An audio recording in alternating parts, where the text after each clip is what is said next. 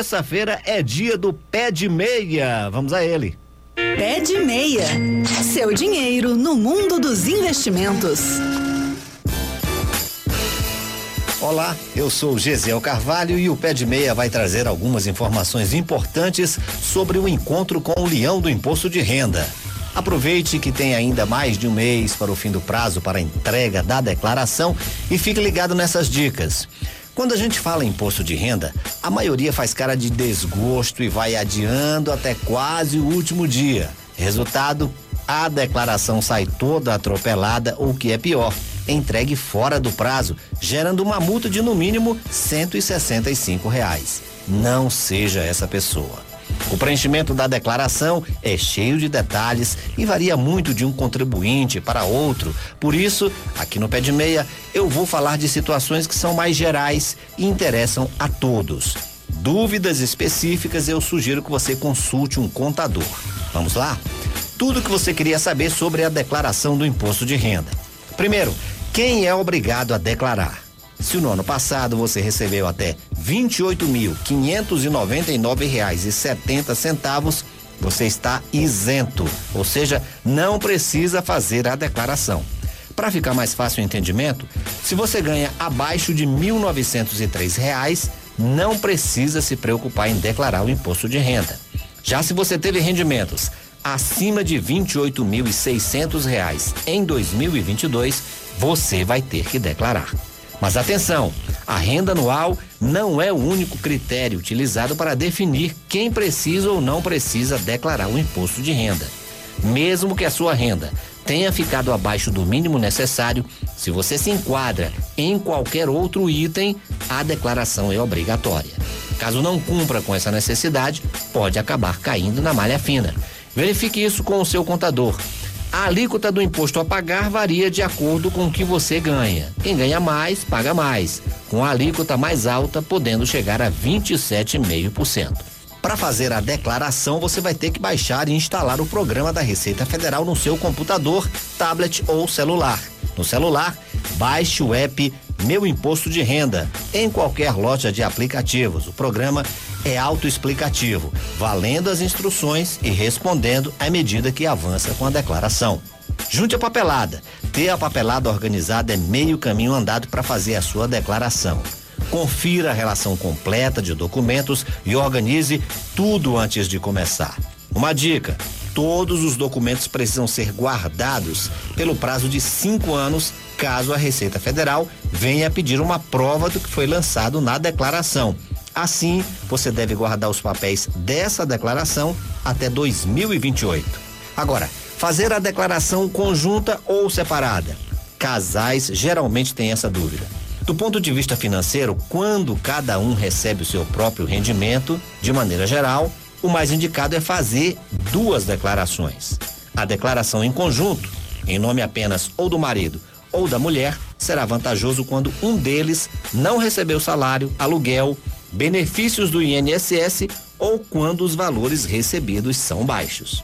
Agora, declaração simplificada ou completa, como escolher? A principal diferença entre elas está no uso das deduções legais permitidas para o cálculo do imposto a pagar ou restituir.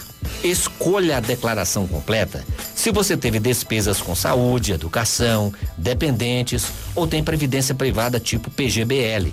Ela é indicada quando o total de deduções, que podem ser comprovadas, supera o desconto na simplificada. A escolha da forma de tributação é feita após o preenchimento da declaração. Você pode comparar o resultado para imposto na versão simplificada e na completa. Um facilitador é que o programa da Receita, ao longo do preenchimento, conforme você insere os dados, o contribuinte já vai sendo informado pelo programa sobre o valor do imposto nas duas opções. Após o envio da declaração, se perceber que errou na escolha da forma de tributação, o contribuinte pode fazer a troca, apresentando uma declaração retificadora. Isso, porém, só pode ser feito até o dia 31 de maio. E não são somente os rendimentos que precisam ser declarados. A Receita Federal quer conhecer o seu patrimônio e saber se você comprou ou vendeu algum bem. Ou seja, se seu patrimônio cresceu ou diminuiu de um ano para o outro. Para isso, você precisa colocar na ficha de bens e direitos os bens que já possuía antes de 2022 e os que foram adquiridos ou vendidos no ano passado. E preste atenção nos descontos que podem reduzir o seu imposto. Algumas de suas despesas feitas em 2022 poderão ser usadas como dedução agora na declaração de 2023, desde que você opte pelo modelo completo. Quem faz pelo modelo simplificado vai substituir todas essas despesas por um desconto de 20% dos seus rendimentos até o limite de dezesseis mil quatro reais e trinta e quatro centavos no cálculo do imposto. Uma dica bônus. Você sabia que há situações que garantem a isenção do imposto de renda e que muitas pessoas desconhecem?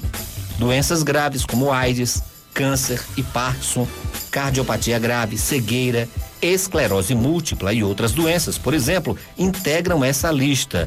Verifique a lista completa e saiba como proceder para se beneficiar dessa isenção, se for o caso.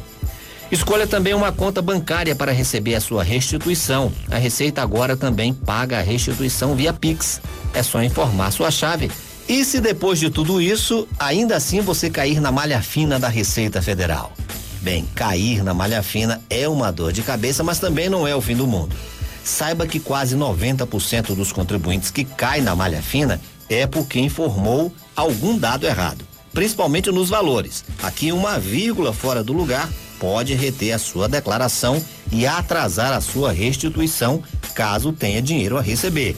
Geralmente, a retificação é feita, os dados são corrigidos e em seguida a sua restituição entra na fila de pagamentos. Essas são informações gerais sobre a maioria das dúvidas que o contribuinte tem na hora de preencher a declaração. Lembre-se que o prazo esse ano vai até o dia 31 de maio. Mãos à obra e boa sorte. Você também pode ouvir o pé de meia acessando senado.leg.br barra rádio ou como podcast num agregador de podcast de sua preferência. Até o próximo programa. Pé de meia. Seu dinheiro no mundo dos investimentos.